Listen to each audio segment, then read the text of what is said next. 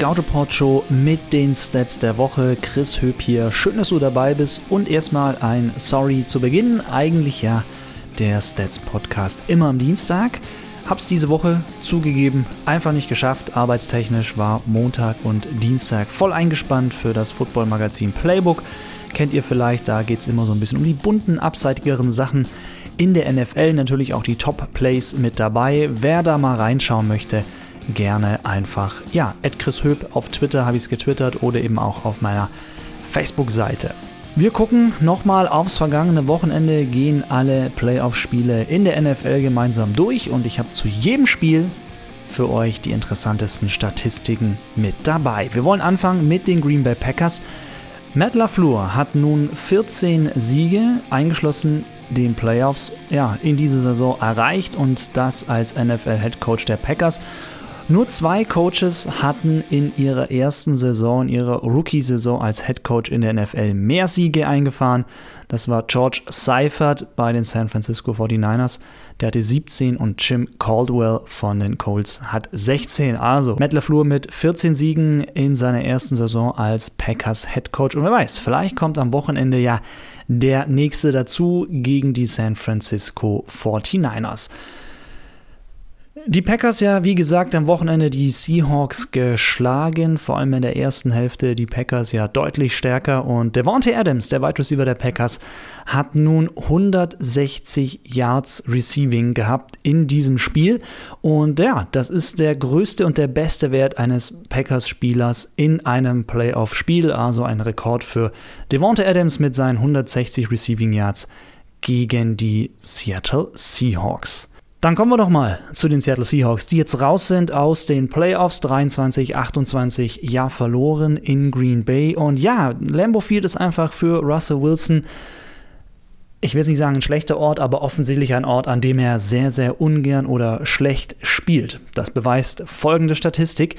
0 zu 4 ist nämlich sein Karriere-Record im Lambeau Field und es ist das einzige Stadion, in dem Russell Wilson mehr als einmal gespielt hat und nicht einmal gewonnen hat. Also das ist wirklich eine bittere Statistik für Russell Wilson, den Quarterback der Seattle Seahawks.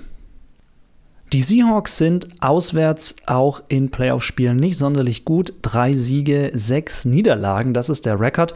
Unter Pete Carroll, also seit 2010, damals wurde er Head Coach der Seahawks. Und zu Hause sieht das Ganze sehr, sehr viel besser aus, nämlich sechs Siege und null Niederlagen. Also wirklich, da muss man doch wirklich auch festhalten, dass die Seahawks zu Hause in den Playoffs stärker sind. Was natürlich nicht in diese Statistik mit reinspielt, sind Super Bowl-Spiele. Denn ja, die finden ja an einem neutralen bzw. Ort statt, der vorher auch schon festgelegt wird. Die Seahawks haben noch aufgeholt gegen die Packers, hat am Schluss dann nicht gereicht. Bei einem anderen Spiel gab es auch ein Comeback und da hat es dann sowas von gereicht. Die Rede ist natürlich von Chiefs gegen Texans. Ja, und es ist so ein bisschen schade aus Statistiksicht, dass die Seahawks das ja, Comeback gegen die Packers nicht ganz geschafft haben, denn dann wäre ein toller Rekord gewesen, denn es ist noch nie der Fall gewesen, dass in einer Postseason in der NFL dass es mehrere Spiele gab, wo quasi ein Team ein 18-Punkte-Comeback oder sogar mehr Punkte-Comeback hingelegt hat. Das wäre diesmal möglich gewesen, hat aber dann leider nicht gereicht. Trotzdem natürlich ganz interessant, vielleicht klappt es ja nächstes Jahr einfach mal gucken. Das hatte ich gerade schon angesprochen, Chiefs gegen die Texans und Deshaun Watson, der Quarterback der Houston Texans, ist jetzt der einzige Quarterback in der Super Bowl-Ära, der quasi ein Playoff-Spiel verloren hat, obwohl er über 300 Passing Yards, drei Touchdowns und kein Giveaway hat, also kein Turnover, keine Interception. Das ist natürlich wirklich brutal. Ähm, die Statistiken für Watson wirklich super, super gut und trotzdem noch verloren. Ich bin mir sicher, er saß auch vom Fernseher wie ich und dachte so, Leute, okay, 24-0, das Ding ist gelaufen. Und dann kam da nochmal dieses Comeback der Chiefs. Und angeführt wurde Kansas City natürlich von Patrick Mahomes. Der ist jetzt der erste Spieler in der NFL-Geschichte mit mehr als 300 Passing Yards, 5 oder mehr Passing Touchdowns und 50 oder mehr Rushing Yards in einem Spiel. Also das ist ihm gelungen gegen die Houston Texans und das ist auch eine Bestmarke, ist vor Mahomes noch keinem Spieler in der NFL gelungen.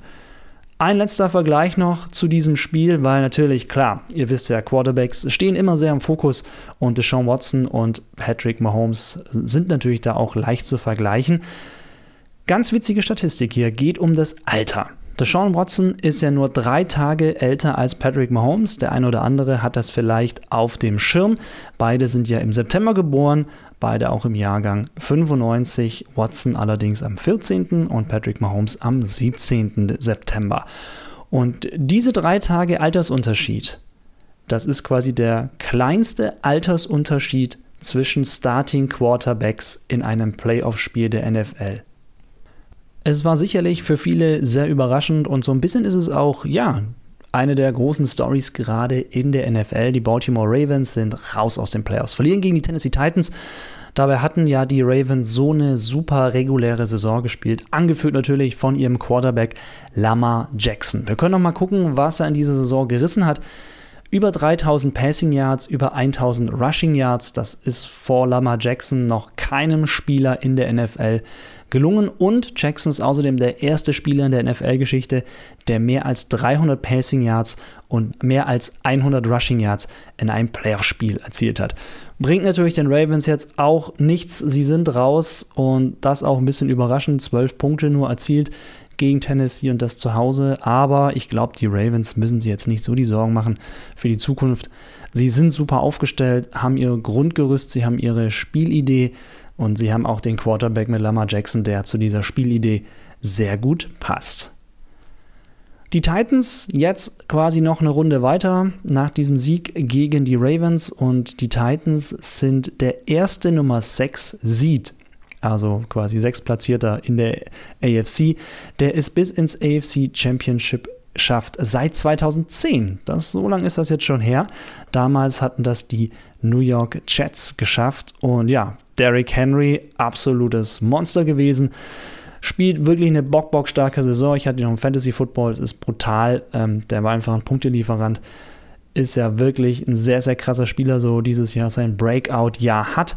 Und er ist der erste Spieler in der NFL-Geschichte mit mehr als 100 Rushing Yards in zwei Playoff-Spielen hintereinander. Also das ist schon krass. Mehr als 180 und dann noch dieser spektakuläre Touchdown auch. Touchdown-Pass, ne? also diesen Trickspielzug, ihr habt sicherlich gesehen, auch das natürlich spektakulär. So ein ähnliches Ding hatte übrigens auch schon mal, oh, ich glaube an der Highschool, nicht am College. Er hat es auf jeden Fall in der Highschool oder im College schon mal rausgehauen. Super, super spannend und witzig, wie das quasi so dann, ja, zu vergleichen ist. Eine Statistik noch zu den Titans, die mir aufgefallen ist vom Wochenende. Sie haben gewonnen, obwohl sie gerade mal 300 Yards erzielt haben insgesamt und insgesamt die Ravens 530, also im Grunde 230 Yards Unterschied und die Titans mit dem negativeren Wert, also mit dem kleineren Wert, so muss man sagen. Und trotzdem haben sie gewonnen. Und das ist quasi die schlechteste Yardage-Differenz in einem Sieg in der Geschichte der NFL Playoffs. Also das ist schon auch krass, ne? Du machst so viel weniger Yards, gewinnst aber trotzdem. Sorry Baltimore-Fans, ich weiß, die Statistik wollt ihr jetzt eher nicht hören, aber das fand ich auch wirklich sehr, sehr krass.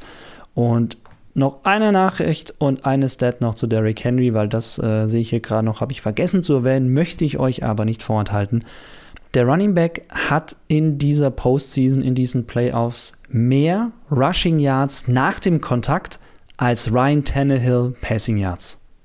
Also das ist wirklich verrückt. Henry hat tatsächlich in den Playoffs nach Kontakt bisher 233 Yards erlaufen und Ryan Tannehill hat gerade mal 160 Passing Yards. Also das ist auch einfach verrückt und man sieht einfach, was für ja, ein Arbeitstier, was für ein Workhorse Derrick Henry ist und wie wichtig er ist für seine Tennessee Titans.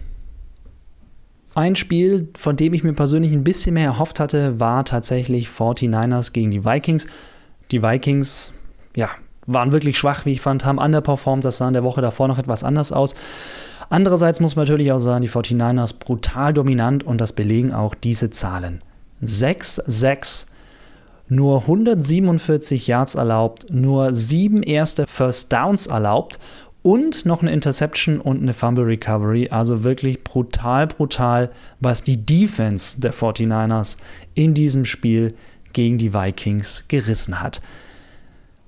Diese 147 Total Yards, die die 49ers erlaubt haben, das sind die wenigsten Yards von den 49ers in einem Playoff-Spiel überhaupt in der Super Bowl-Ära. Also so wenig Yards haben sie noch nie in einem Playoff-Spiel erlaubt wie gegen die Vikings. Ich habe mich wirklich nochmal auch in die Stats reingegraben und versucht, irgendwas bei den Vikings zu finden, was ein bisschen, ja, spektakulärer ist, was es vielleicht wert ist, in diesem Podcast erwähnt zu werden. Wer das Spiel gesehen hat, kann sich vorstellen, war vielleicht jetzt nicht so einfach, aber eine Statistik habe ich, die ich geil finde und die möchte ich euch nicht vorenthalten. Die Defense von Minnesota hat quasi in drei Spielen in dieser Saison im Opening Drive einen Touchdown zugelassen. Nur in drei Spielen. Und alle drei dieser Spiele haben sie verloren. Das letzte war jetzt eben gegen San Francisco. Also das finde ich ganz spannend. Dreimal im Opening Drive einen Touchdown kassiert und genau diese drei Spiele haben die Vikings verloren. Das war's mit den Stats der Woche. Wir hören uns wieder nächsten Dienstag, also der 21. müsste das dann sein, genau, mit wieder einer kleinen Folge. Natürlich dann mit den, ja, Championship Games in der NFL. Bin schon sehr gespannt. Die Titans ja gegen die Chiefs und die Green Bay Packers gegen die San Francisco 49ers. Glaube tatsächlich, dass das erste Spiel das spannendere werden könnte. Titans gegen Kansas City. Wo, ja, einfach weil die Packers, die 49ers waren einfach so dominant. Ich glaube einfach, das wird für die Packers ganz, ganz schwer. Aber ich finde generell diese Playoffs in dieser Saison wieder sehr, sehr spannend. Muss aber gerade auch sagen, dass die allererste, die Wildcard-Runde, wirklich auch super, super cool war, was die Spiele angeht. Aber ja, das ist einfach das Coole, dass man halt ein gutes Spiel oder ein schlechtes Spiel haben kann und schon ist man raus. Kann man mal bei den Saints anrufen und nachfragen zum Beispiel. die sind ja auch nicht die einzigen. Oder jetzt eben auch die Ravens, die doch etwas überraschend ausgeschieden sind. Ansonsten natürlich jederzeit denkt daran, scouteport.de, die Homepage, unser Magazin mit Hintergründen rund um American Football. Bedanke mich fürs Zuhören. Wir hören uns nächste Woche, wenn es wieder heißt, die Stats der Woche. Ich bin Chris Höp. Bis dahin, lass dich nicht tackeln.